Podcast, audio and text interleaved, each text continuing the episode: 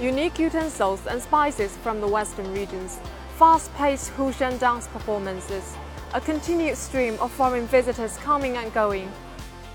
Why was the Chang'an city of Tang Dynasty the most cosmopolitan of its time?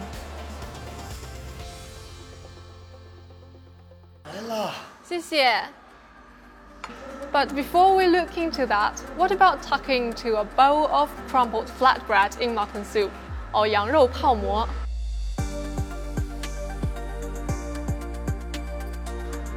During the Tang Dynasty, the Asian Silk Road spanned thousands of miles.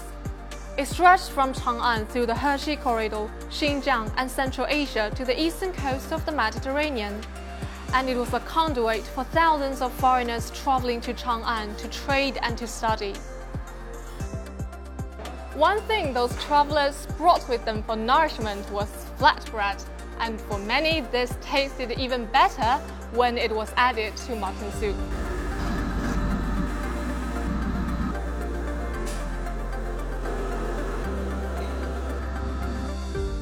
The prototype of today's Yangrou Paomo. Of course, the Tang Dynasty's ties with the rest of the world went well beyond commerce and education. It was intent on engaging deeply with other civilizations in many other spheres, and one of them was religion.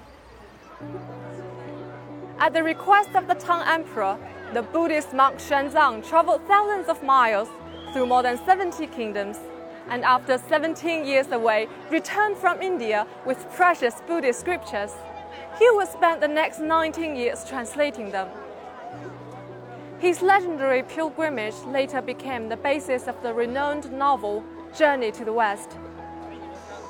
The product of his labors, the great Tang records on the western regions, are cornerstones in the study of Indian history.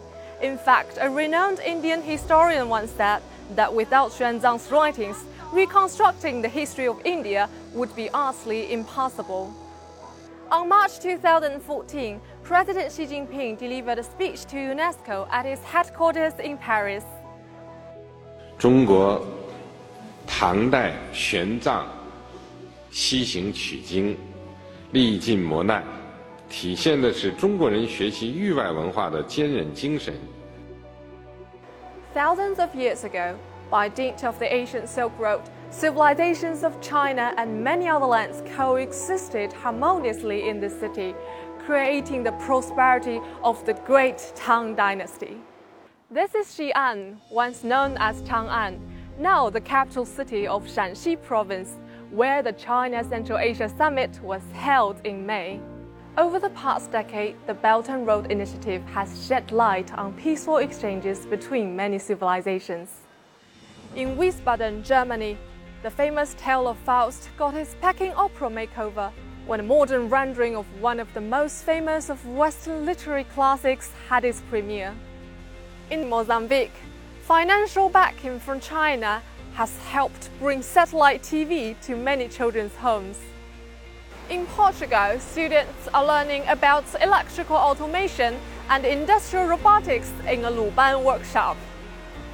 These exchanges and the mutual understanding and tolerance they promote and produce are the core premise of the Global Civilization Initiative. Global Civilization Initiative, President Xi Jinping presented in March. In Africa, we talk of solidarity of human spirit. That's what makes you advance faster other than going alone. se puede trabajar en este mundo interconectado o global de forma individual o aislada. Tenemos que hacerlo eh, juntos y eh, con este espíritu de trabajo compartido. The Global Civilization Initiative goes hand in hand with the Belt and Road Initiative, both building a platform for civilizations to communicate with each other and learn from each other.